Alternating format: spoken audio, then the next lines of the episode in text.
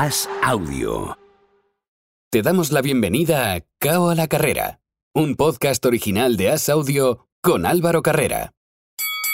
Directamente desde la redacción del diario As, para conocer toda la información de la lucha libre, presentamos Wrestling a la Carrera con Álvaro Carrera.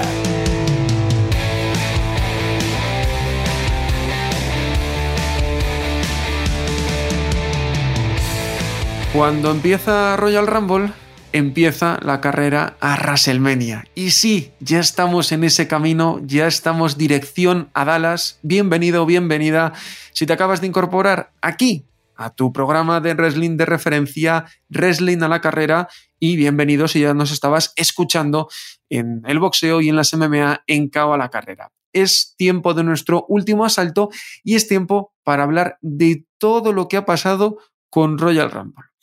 Esta semana, como siempre, como cada semana, para hablar de lucha libre, tengo conmigo a dos de las personas que hacen posible que la mejor web de lucha libre en castellano siga funcionando día a día. Hablo de Planeta Wrestling y hablo de Carlos Gascó. Hola Carlos, muy buenas. Hola, ¿qué tal Álvaro? Pues sí, seguimos trabajando día a día y noche a noche y madrugada a madrugada, porque qué fin de semana me he pasado con Royal Rumble. Sí, lo, lo estábamos comentando a micro cerrado los dos. Estábamos los dos castigadetes, eh, notando el, el cansancio de, del fin de semana, pero había que verlo. Y hay muchas, muchas, muchas cosas que, que comentar. De hecho, a mí lo que me sorprende es que hay tantas cosas que comentar que como no ha salido Goldberg, Miguel Pérez nos ha dicho que nos manda un comentario alejado y que no y que ya la semana que viene está con nosotros, o sea, que le ha debido de doler eso de que no esté Goldberg. Ahora lo escuchamos, pero antes de nada, bote pronto, Carlos. Del 1 al 10, ¿qué nota le pones a Royal Rumble? Pues yo le pongo un 8. Y hay mucha gente que está criticando Royal Rumble porque no le gustó, porque no era lo que se esperaba, pero fue un Royal Rumble que nos sirvió para avanzar en storylines y que no y que se fijó en lo que se tenía que fijar. O sea, a mí hay gente que se quejaba de decir, no, es que los protagonistas fueron Brock Lesnar y Roman Reigns. Bueno, ¿y qué quieres? ¿Qué está, qué está, qué está haciendo WWE si no tirar de Brock Lesnar y Roman, y Roman Reigns? Gente que se queja de, es que no hubo sorpresas. No, perdona, no hubo sorpresas si tú estás en webs y estás mirando información de WWE y de cualquier página web tres días antes, que te anuncian que va a estar Shane McMahon, que va a estar Bad Bunny, que va a estar, eh, se rumoreaba Ronda Rousey, pero para esa persona que no hubiese entrado a ninguna página web en la última semana, le apareció Drew McIntyre, le apareció Bad Bunny, le apareció Shane McMahon, en el de, en el de femeninas le, le entró Ronda Rousey. Bueno, y le apareció Brock, y le apareció Brock, Lesnar. Lesnar, Claro, es, ca- es casi como que nos, eh, nos hacemos auto- autospoilers nosotros, es decir, no hay sorpresas. Bueno, si todas las páginas web han sacado las sorpresas tres días antes, ¿qué te vas a esperar? Que te traigan a The Rock, que te traigan a Stone Cold, es que no, no queda nadie más. Claro, que te lo traigan y encima que no se filtre, o sea, que es una cosa complicada, porque también se filtró, por ejemplo, que Kurt Angle andaba por el hotel, no salió, y también Cody Rose jugó un poquito al despiste, ¿no? Con, oye, mira dónde estoy, en San Luis, Missouri. Sí, sí, sí. Además que si te pones a, a mirar todo lo que hubo durante la semana anterior y quizás el mes anterior desde Day One, hubo mucha más gente que no apareció, que había el rumor de que iba a aparecer, que gente que apareció. Sí. O sea, en el Royal Rumble femenino estábamos que sí Bailey, que sí Asuka, que sí Lacey Evans, que sí Paige, que sí Alexa Bliss. Ninguna de estas cinco aparecieron. Y habían salido el nombre durante toda la semana. En el Royal Rumble masculino, pues Kurt Angle, que, que iba a estar allí, Seth Rollins, y tampoco aparecieron. La puerta prohibida que ya se había abierto en el femenino, que iba a estar Mickey James, que en el masculino iba a estar alguien de All Elite Wrestling, que tampoco hubo nadie de All Elite Wrestling. O sea, yo creo que muchas veces nos autoespoileamos nosotros mismos y después nos criticamos, criticamos lo que ya sabíamos por adelantado. Sí, tal cual. Eh, Es que yo creo que tuvo sorpresas, yo creo que estuvo bien y a mí solo me faltó una cosa en la masculina, pero eso lo vamos a analizar ahora porque creo que también viene lógico y viene por lo que dices tú. Lo primero de todo, antes de nosotros desmenuzar todo lo que pasó, vamos a escuchar lo que hoy opina Miguel Pérez sobre Royal Rumble. Hola Miguel, ¿qué tal? La edición número 22 de Royal Rumble fue una de cal y una de arena, sinceramente. El Royal Rumble femenino fue tremendo. con Ronda Rousey regresando, dando la sorpresa, demostrando que es una de las mejores luchadoras de WWE. Todas hicieron un gran trabajo, vimos leyendas como Molly Holly, Lita, Trish Stratus, me alegró un montón ver a Melina. Fue un combatazo, dejó el listón muy alto y tal vez eso fue un problema porque el masculino, sinceramente, me dormí a mitad del Rumble. Fue aburrido. Cuando lo mejor del Rumble es Bad Bunny, pues ya te puedes imaginar cómo es lo demás. Muy precipitado. Yo creo que se les fue el evento de tiempo, se les fue eh, el tiempo del show con entradas, hubo pues un vídeo de, de Sasha Banks que duró seis minutos, se les fue y tuvieron que cortarlo. Y por eso entró Lesnar a destrozar a todo el mundo y a sacar a la gente volando de allí. Por eso os digo, chicos, una de cal y una de arena. Le pareció corto a Miguel el, Royal, Rumble, el Royal Rumble masculino, Carlos. Yo quiero empezar de menos a más, si te parece. A mí el único combate que no me tuvo enganchado, además me tenía ocupado un texto de Ronda y devuelve Ronda Rousey a WWE y tampoco le, presté la misma atención, fue el duelo por parejas, Edge y Beth Phoenix contra Maris y The Mitch, lo esperado. Maris enredando, eh, Beth y Edge luciendo. A otra cosa, mariposa, a ver qué va a hacer Edge en, en WrestleMania, que a mí es verdaderamente lo que, lo que me, pues bueno, lo que me emociona. Sí, la verdad es que fue un combate que, que fue mejor de lo que esperábamos. Sinceramente, yo me esperaba algo menos de combate. Porque no esperábamos nada. Correcto. Y después porque yo lo recomiendo para otras veces. Lo hemos dicho aquí tú y yo muchas veces, que es el combate típico que gusta en Estados Unidos, pero que nosotros no entendemos. No hace falta cuatro horas de pay-per-view si una de esas 20 minutos es para ponerme este combate. Lo podías haber hecho en un show semanal, lo podías haber hecho en un kickoff y se hubiese acabado la rivalidad igual y ya está. Y, ya, e incluso te luce más. Sí, te luce más porque lo puedes poner de cierre de un main event de, de Raw, que sería un combate que a la gente le gustaría que quizás tendrías más audiencia que viéndolo en un pay-per-view y harías que la gente no se cansase tanto porque a mí me pareció agotador cuatro horas de Royal Rumble, sí. Se hizo, se hizo largo. Yo creo que ese es el que menos tiene que analizar. Después, eh, si quieres, vamos por el lado femenino y luego ya empezamos a, deshacer la bola del masculino que tiene más, más tela que cortar. Becky Lynch gana a Doudrop mi duda es qué va a pasar con Becky Lynch ahora, porque la rivalidad de Ronda parece con Charlotte. Bueno, eh, Becky Lynch gana en un combate que fue bueno, pero que la gente no lo, no lo valora porque todo el mundo sabíamos lo que iba a pasar. Claro. Es como crónica de una muerte anunciada. Sabes que iba a morir, pero mmm, ya no le das valor. Y lo ganó limpiamente y lo ganó limpiamente, con lo cual ya no hay opción de, de, re, de replicar nada por parte de, del aspirante. Bueno, te voy a decir una cosa y voy a, voy a pedir disculpas a todos nuestros seguidores porque voy a hacer un spoiler, pero es que Dudro pasa el domingo, el sábado, de estar en Royal Rumble luchando por el título contra Becky Lynch a aparecer ayer antes de Raw en las grabaciones de Main Event y perder contra Liz Morgan. O sea, fíjate la diferencia en dos días de una luchadora de ser... Eh, aspirante al título a estar perdiendo en main event contra Liv Morgan, otra de las que también es, gran perjudicada. Eh, Becky Lynch, yo creo que va contra Bianca Belair.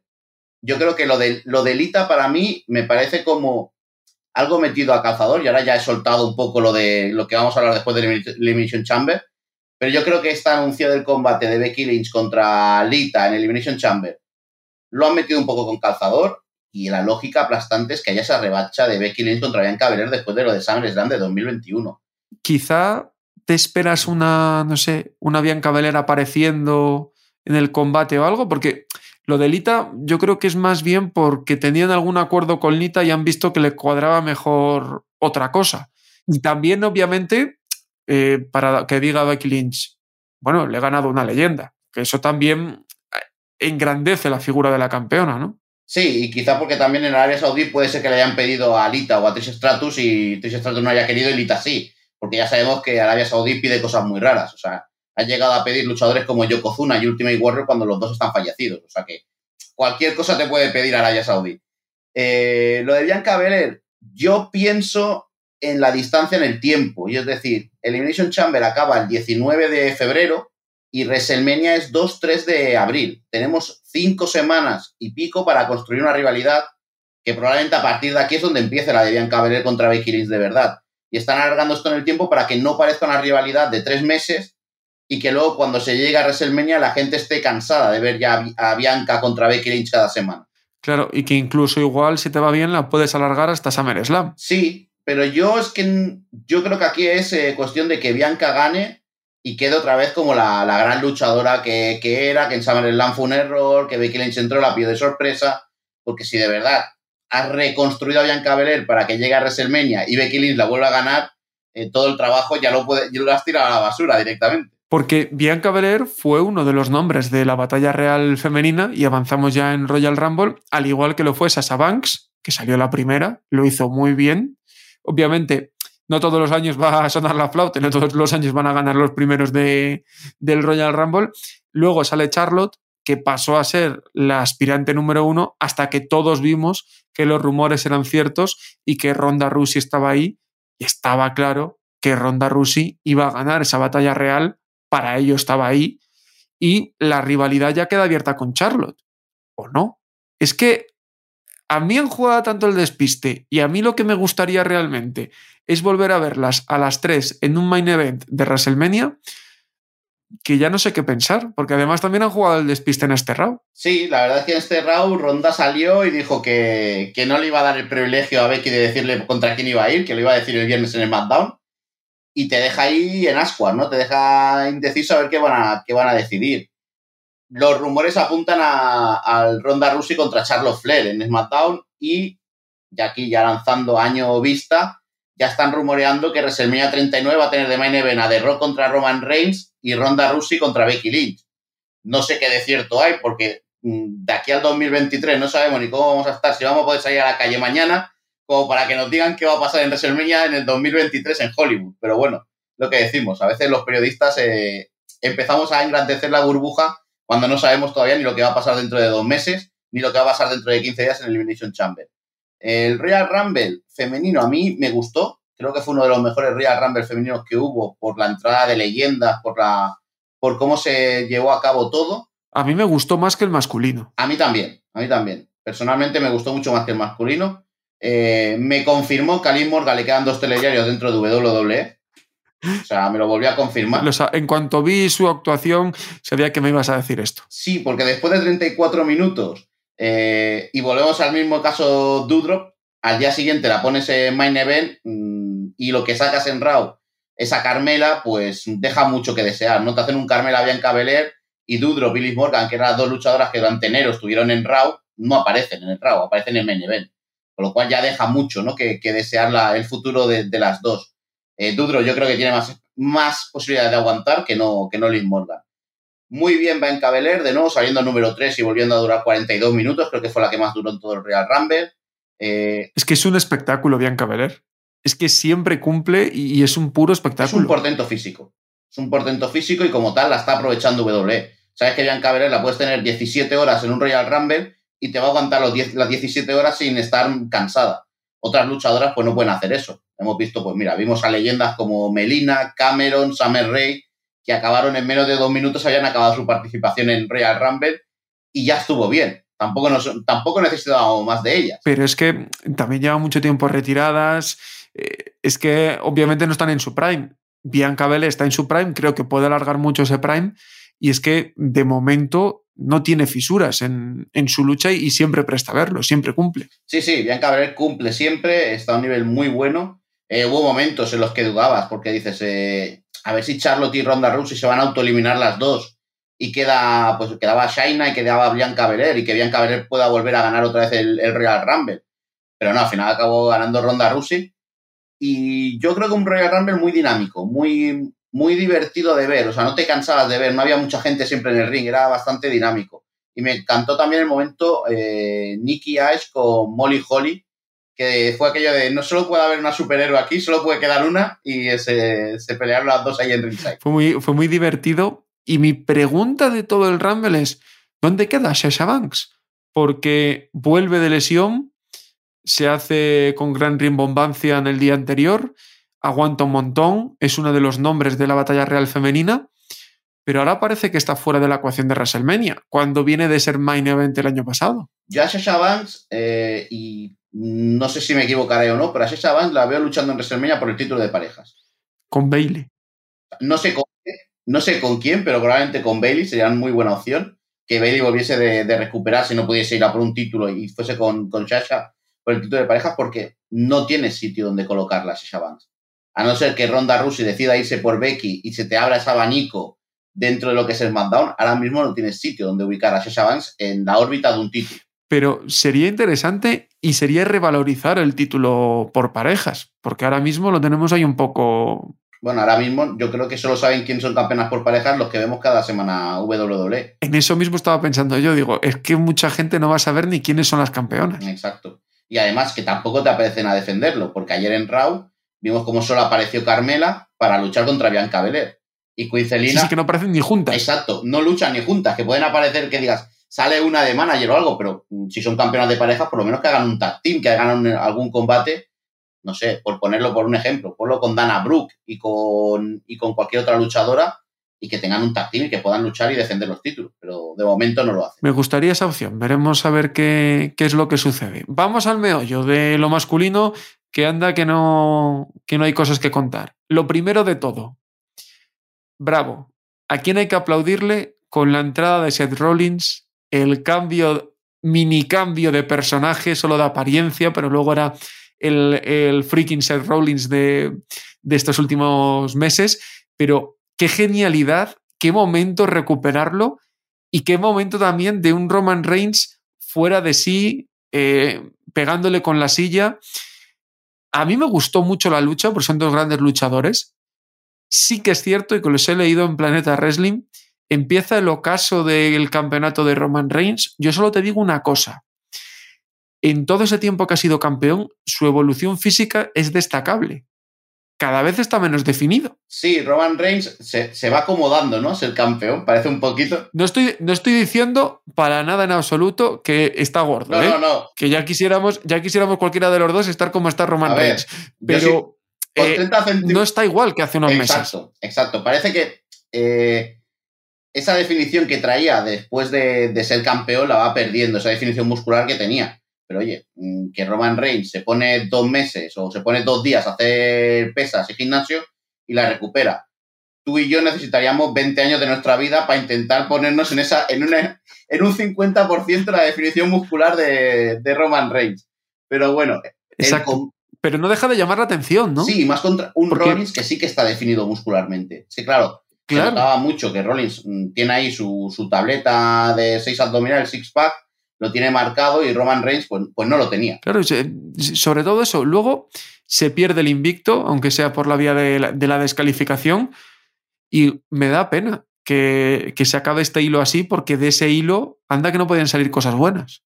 Yo esperaba, digo, a ver si por lo menos hasta Elimination Chamber, pero ya veo que no. Yo esperaba también hasta Elimination Chamber porque te habían dejado abierto para que hubiese un Roman Reigns contra Seth Rollins en Elimination Chamber, pero también te dejan abierta la posibilidad de que se le acaben los rivales a Roman Reigns. Claro.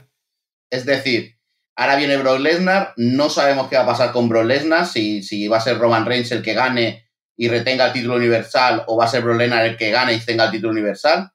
Si Roman Reigns gana, tienes que hacer algo para seguir sacándole rivales a Roman Reigns. Y ahora mismo solo tienes dos, uno es Drew McIntyre y el otro es Seth Rollins el dejarlo abierto siempre te permite que a Seth Rollins vuelva a aparecer en el SmackDown un día y le diga, oye, que tú no me has conseguido ganar, que yo te gané, no me lleve el título, pero yo te gané en Royal Rumble, que cuando quieras hacemos la próxima revancha.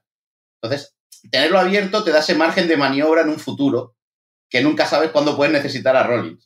Curioso cuanto menos. Pero me gustó esa salida de Reigns y me gustó la traición. ¿Cómo vende un salseo? ¿Quién podía imaginar que Paul Heyman iba a traicionar a Brock Lesnar.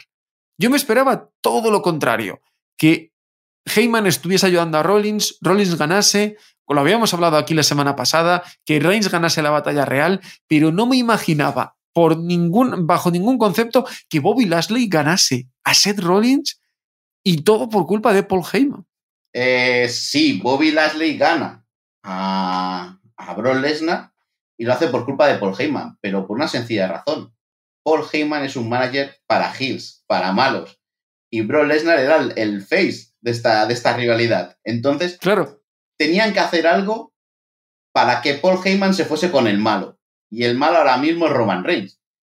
Y, y sí, porque además Brock Lesnar cada vez cae mejor a la gente. Exacto. Y claro, tener a la figura de Brock Lesnar al lado de Paul Heyman, y más cuando has visto que Brock Lesnar ha conseguido algo que nunca había conseguido, que es que hablando eh, se meta al público en el bolsillo, porque Brock Lesnar siempre lo hemos visto callado, y ahora cuando habla, todo el mundo lo aplaude, todo el mundo dice, anda, si Brock Lesnar podía hacer promos, si Brock Lesnar podía hablar por él mismo, no necesitaba a Paul Heyman.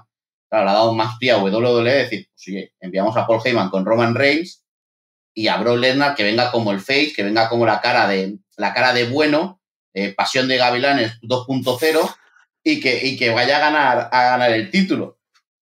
Ahí está la gracia. Ahora, lo que queda un poco eh, disuelto es lo que pase con Lashley, que lo han metido dentro de la Elimination Chamber, que tampoco me gusta. Vamos ahí, antes de, de ir ahí, vamos a la batalla real. Obviamente, cuando yo veo cómo Brock Lesnar pierde, mi cabeza dice, Brock Lesnar va a ganar la batalla real en el puesto 30 o en el 28, no mucho más allá. Pero me dio la sensación de que todo fue demasiado rápido al final.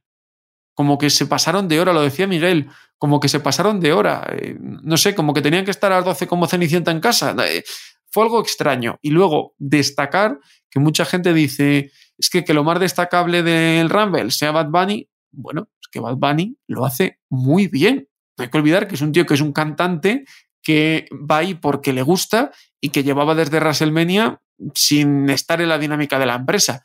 Y llegó allí y lo hizo muy, muy bien. Y eso al público estadounidense le gusta un montón. Pero es que ya no solo al estadounidense, yo creo que a, a, todo el mundo, Álvaro. A todos nos ha gustado. Claro, pero, pero en Estados Unidos el, el, tirón de que Bad Bunny esté ahí y haga lo que hizo es muchísimo mayor, obviamente. Claro, y para nosotros, los que nos gusta el wrestling, somos aficionados al wrestling, para nosotros lo que hace Bad Bunny es una, una, una sensación de respetar mucho la lucha. Cuando una persona viene de fuera, que no es su ámbito de trabajo habitual, y se lo trabaja tanto, se lo ocurra tanto para dar un buen espectáculo y estar, que si a ti no te dicen que Bad Bunny es rapero y lo ves entrar el 27, dicen, mira, este lucha en WWE. Porque no, no cambia, o sea, no ves una cosa diferente. Por eso a la gente le gustó Bad Bunny. Lo hizo perfecto, lo hizo, lo hizo muy bien. Se comió un F5 de Brock Lesnar. Es que Bad Bunny se come un F5 de Brock Lesnar, que yo no me... Vamos, a mí me dicen, no, no, si te va a proteger, digo, sí, sí, pero espérate que yo lo veo desde fuera, o sea, a mí no me lo hace y Bad Bunny se comió el F5 y le hizo un Canadian Destroyer a Matt Riddle. O sea, es que tuvo momentos de, de, la, de lo que fue la Royal, Royal Rumble muy buenos Bad Bunny. y es que luego, aparte, perdona que te corte, Carlos, es que si tú lo comparas, por ejemplo, con Johnny Knoxville, pues eh, el cofundador de Jackass estuvo allí, bueno, y tal día hizo un año. Pero es que Bad Bunny se va a recordar lo que ha hecho. Claro, es que Bad Bunny tienes dos imágenes ya que fue WrestleMania 37, donde se da un combatazo, Sí. Y Royal Rumble, Royal Rumble 2022, donde aparece y es el mejor del Royal Rumble. Claro, lo comparas con el Logan Paul, con Johnny, el John Knoxville este y con todo el resto de gente que está allí, que no son fans de lucha libre, que es la gran diferencia que yo veo. Son gente que va a promocionarse y a darse autobombo. Bad Bunny no. Bad Bunny te dice, no, no, mira, no tengo conciertos, pero voy allí y me pego porque me encanta esto. Bad tiene un contrato firmado con WWE abierto. Es decir, esto se, ha sabido hace poco, pero Bad tiene un contrato firmado con WWE abierto de Bad Bunny puede aparecer cuando quiera, siempre y cuando no, no tenga conciertos con, bueno, usted de tour. Sí, que, no tenga otras, otros compromisos. Pues imagínate, Bad Bunny, y que ves las imágenes de después cuando Rey Misterio le da la máscara, no sé si la, la has podido ver, Rey Misterio le da la máscara y Bad Bunny está, agradecido, está diciendo, no, no, si yo aquí, eh, el, el crack eres tú. Cuando Bad Bunny, pues a lo mejor gana 300 o 400 veces más que Rey Misterio en lo que es al, año con, su, con todo lo que mueve de merchandising, de, de música y de todo. Y lo ves así, eso es lo que a ti te hace que te guste Bad Bunny, porque ves que es un tío que respeta el mundo de la lucha libre. Y que lo disfruta. Y que, que sale allí que, y que lo, lo disfrutó un montón. Y el Rumble, ¿te pareció un poco rápido el final? ¿Qué te pareció en general más allá de, Bad Bunny? El Rumble me pareció soso. Me pareció soso porque fue un Rumble donde no habían grandes nombres, donde ya desde el principio ya sabías que solo habían tres o cuatro nombres destacados que podían ganar, que eran AJ Styles, Kevin Owens, eh, Vicky, y, y, luego ya cuando empezaron a salir los rumores de más gente, podías haber metido ahí, no sé, a Shane McMahon, a Kurt Angle, que hayan salido rumores, decías, de buenas a primeras, cuando nosotros decimos que uno de los aspirantes a ganar el Rumble es Somos, es que está muy mal el Rumble. Y lo dijimos. Exacto. Cuando tú llegas a la conclusión de que de todos los que hay, de los 24 anunciados, das como favorito a Homos, es que el Royal Rumble está muy mal. ¿Y qué pasó? Que lo que dijimos, ganaba uno de esos tres favoritos o ganaba alguna sorpresa. Al final lo ganó Brock Lesnar, que era una sorpresa. Pero es que no había más donde elegir. También te deja muy claro este Royal Rumble lo que piensa WWE de muchos luchadores. No estuvo Apolo Cruz, no estuvo Cesaro, eh, no estuvo Finn Balor, o sea, son luchadores individuales que no se utilizaron en el Royal Rumble y que te da a entender que WWE mm, o no los quiso quemar o dice, no cuento con ellos directamente y tampoco los quiero en el, Royal Rumble. Es curioso, ¿eh? Finn Balor, Cesaro, has dicho nombres muy, muy importantes. Apolo con el comandante Aced que podían hacer un, un jueguecito. Curioso, curioso, cuanto menos esa reflexión. Y después, eh, lo que vino después, poco tardaron en anunciar que Bobby Lashley defendería su cinturón en Elimination Chamber. Este lunes dijeron que, bueno, que iba a haber, ya dieron a la gente que iba a estar allí. Brock Lesnar y Seth Rollins entraron directos.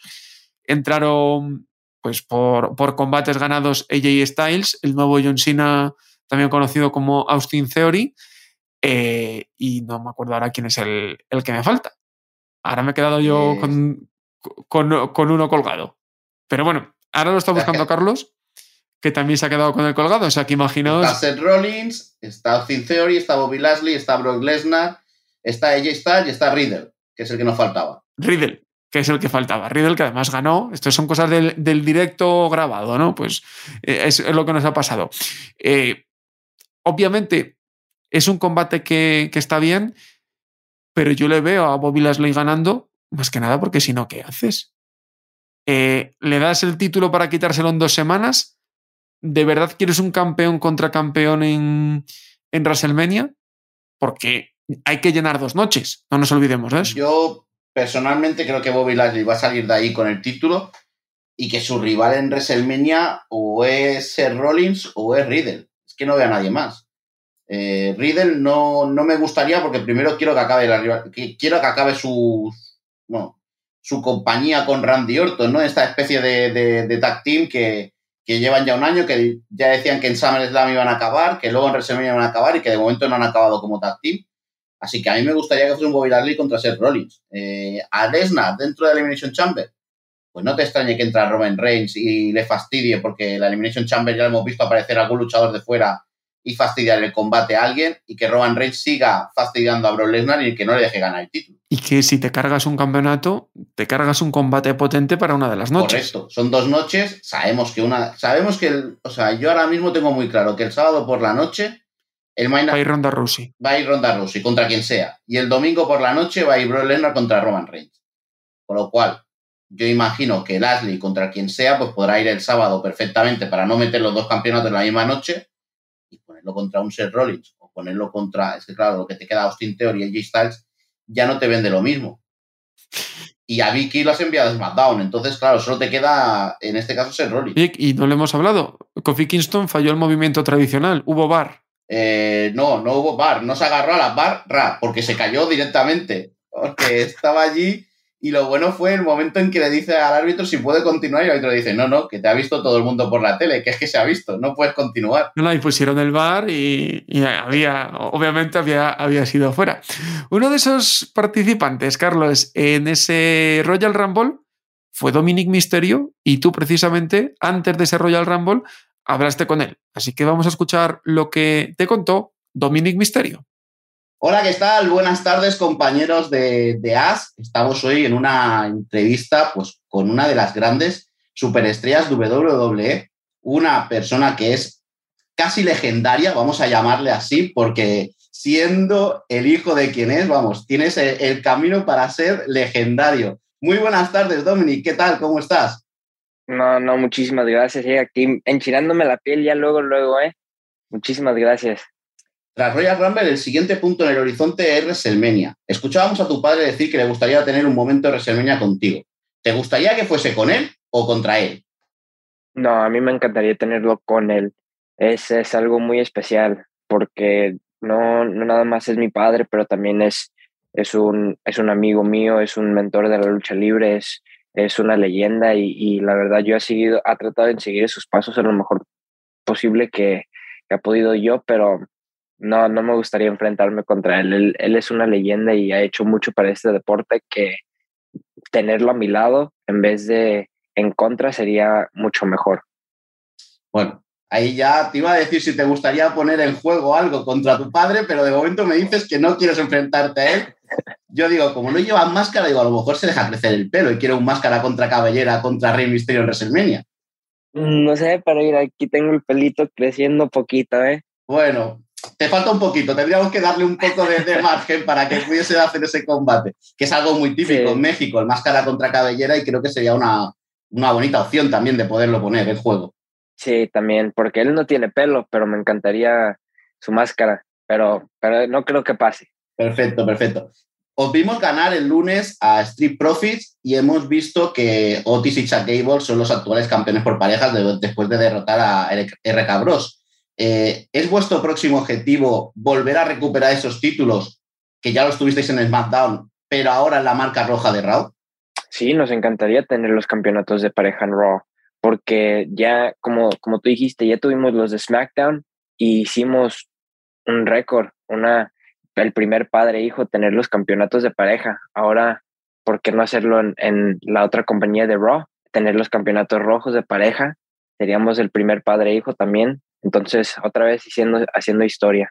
La verdad es que sería muy buen, muy buen logro y vamos, si pudiese ser en WrestleMania todavía mejor, ¿no? Allí delante de todo el público en Dallas con más de 100.000 espectadores que os aplaudiesen ganando los títulos y en una en Texas que es un lugar muy conocido para los luchadores latinos, no en vano ahí el gran Eddie Guerrero. Del paso. así es. Eh, Dominic, ¿cómo fue debutar en 2020 sin público con el Thunderdome y qué, es, qué piensas de la acogida que te ha dado el público cuando ya ha vuelto a los, a los rings, a los escenarios, a ver todo el show. La verdad fue, fue algo muy... Todo pasó tan rápido para mí, porque fue de estar ayudándole a mi papá con sus maletas, a, hey, te quieren ver en tele, a, te quieren debutar contra Seth, y yo como que, wow, wow, wow, bueno, ok, ya esto, eso es lo que está pasando, me estoy preparando y luego yo he dicho muchas veces cuando mi papá me preguntó si quería luchar contra Seth en SummerSlam, yo pensé que era un chiste, porque no dije, no, esto no puede ser, ser realidad, pero ya pasó y la verdad fue, fue una bendición muy grande, pero en no tener gente ahí, todos me decían, no, cuando luches enfrente de gente va a ser algo muy diferente. Pero yo, yo estoy bien prendido ya en el ring, le dije, no, no puede ser que la adrenalina puede llegar a más alto que esto. Y dicho y hecho, eh, llegamos a SmackDown, Edge, mi jefe y yo, en contra Roman y los usos, The Bloodline. En cuanto salí por primera vez, mira, mi piel ahorita ya se me está enchinando otra vez, pero fue algo fenomenal que no, no puede, no, ni puedo explicar porque en cuanto salí y la gente cómo me recibió a mí y a mi padre y teníamos los campeonatos de pareja en ese momento y nada más pegarle el campeonato y levantar las manos es algo increíble y estoy muy bendecido y muy agradecido.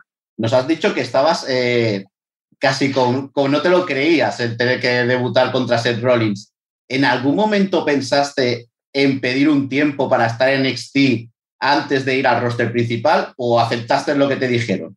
Yo, yo acepté lo que, me, lo que me dijeron y cómo empezó todo, porque yo yo tenía pensado de, cómo empezar, cómo iba a empezar mi carrera. Yo pensé que iba a terminar de entrenar, hacer un poquito de, independiente y luego a lo mejor si, si, si se puede tener un tryout y luego después del tryout a NXT. Yo, yo personalmente yo me vi debutando en traje, en un, en un takeover, eh, que me anuncien Dominic Misterio y luego ya hacer todo como, como, pues, como entra la gente pero no, eso no fue lo que pasó conmigo. Pero estoy muy bendecido y muy agradecido en la posición en donde quedé y, la verdad de, me encantaría ir a NXT porque hay gente como Escobar, Grayson Waller, el, legado los demás del legado del fantasma. Hay mucho talento ahorita que, me gustaría trabajar, pero tengo, tengo la vista en, en los campeonatos de pareja en Raw con mi papá. Esperemos que los consigáis pronto y vamos a pasar a hablar de otra cosa que es el videojuego de WWE 2K22. Eh, yo sé que te hace mucha ilusión que tu padre sea portada del videojuego, pero es que es la primera vez que tú vas a estar en un videojuego. ¿Cómo, cómo vives el pasar de estar eh, frente a la pantalla a ser un personaje que puedes utilizar? La verdad es, otra vez, es una gran bendición que, que me han, han, dado, pero es algo también tan loco porque nunca, nunca en, en un millón de años pensé que iba a estar en 2K22 en, con mi, mi padre en la portada y yo como un jugador que puedes usar y utilizar y pues la verdad es algo, algo muy loco que, que, que, está pasando, pero muy bendecido. Y ojalá y a lo mejor ahí sí me desquito unas dos y tres con mi papá. Y entre tú y yo, ¿a quién vas a escoger primero? ¿A tu papá o te vas a escoger a ti para luchar la primera vez? No, toda la vida tengo escogiéndolo a él de, desde el Nintendo a los PlayStation, a los Xbox. Siempre, siempre me, le escojo a mi padre, pero esta vez creo que me voy a tener que escoger a mí mismo. Espera, bueno, ya te diré a ver qué tal me parece. Yo que también tendré el videojuego el 11 de marzo, pues también podremos hablar a ver qué, qué nos parece. Por favor. Eh, tenemos muchos latinos en WWE y una de las cosas que se ha rumoreado siempre es la creación de un Latin Wall Order. ¿A ti te gustaría formar un grupo con todos los latinos que hay ahora en la empresa? Claro que sí, porque ahorita quién, quién va a parar a Roman y los usos, especialmente si llega, si llega el hermano de los usos solo, a, con ellos, esos cuatro, ¿quién los va a parar? Nadie más que un gigantesco grupo de latinos, en mi, mi opinión personal, porque tienes a Roman, tienes a los dos usos, los hermanos, y luego al otro hermano que ahorita está dominando en NXT, esos cuatro, pero si llegamos con mi papá, Escobar, Damien Priest, Garza, Humberto, yo, lo, los otros de, de eh, Raúl Mendoza, Joaquín Wild, somos, somos muchísimos, muchísimos y creo que los números ganan. Así es, sois unos cuantos, la verdad es que sois unos cuantos y, y, y bueno, están los Lotario ahora en SmackDown ya también haciendo sus pasos en, la división por parejas, estáis vosotros en Raw y a nivel personal, eh, ¿cuál sería tu dream match en un WrestleMania que no fuese contra tu padre? ¿Cuál te, gustaría? Bueno, esto es una, una pequeña estupidez, es decir, si te gustaría ser main event en WrestleMania, porque creo que todos los luchadores sueñan con esto, pero si pudieses escoger contra quién te gustaría ser main event en WrestleMania, ¿contra quién te gustaría? La verdad, pues ahorita a Roman, porque él, él es el mero mero de la compañía ahorita, él es el que está haciendo todo, tiene todo el poder, está, tiene el campeonato, tiene la familia, pero si no es él, me encantaría enfrentarme contra Seth, porque él, él, creo que él y yo tenemos ahí una historia pendiente todavía, porque él, él me agarró cuando, cuando primero empecé, no tenía nada de experiencia, um, fue mi, mi primer vez luchando, entonces creo que ya ahorita con un poquito de experiencia, con mi padre al lado, tener unas cuantas victorias, eh, ya, ya tenido el campeonato de parejas, entonces creo que ya ahorita me, me, me gustaría mis oportunidades con un mano a mano contra Seth. Para devolverle la, devolverle la jugada. Eh, por claro. último, Dominic, solo pedirte si quieres mandar un saludo a todos los aficionados de España que os están esperando aquí, nos están preguntando cada día cuándo viene WWE a España en 2022 Así que si les pueden mandar un saludo. Claro que sí, a todos los fans de España. Espero verlos muy pronto.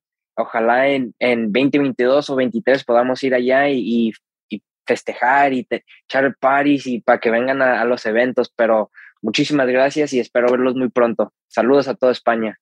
Muchas gracias, Dominic. Gracias por tu tiempo y nos vemos pronto.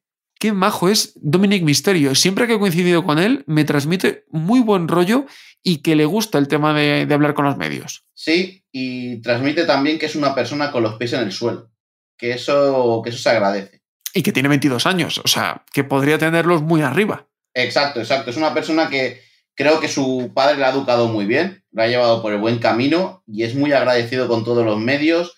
Eh, siempre tiene una sonrisa, porque aunque aquí solo lo escuchemos, la, se hizo con vídeo la, la grabación, siempre tiene una sonrisa siempre está de muy buen humor y yo la verdad es que encantado con, con Dominic Misterio cada vez que coincido con él.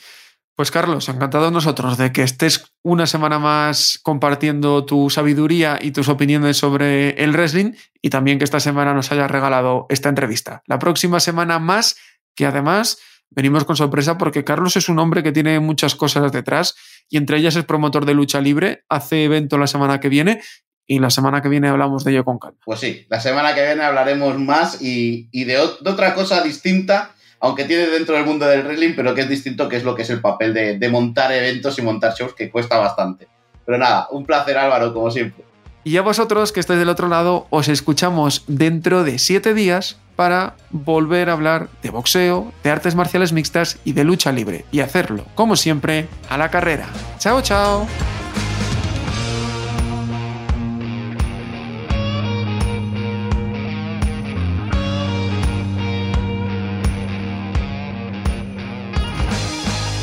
Gracias por escuchar Cao a la Carrera, un podcast original de As Audio con la dirección de Álvaro Carrera, la producción de Javier Machicado y la realización de Vicente Zamora. Todos los miércoles en la sección de As Audio en as.com.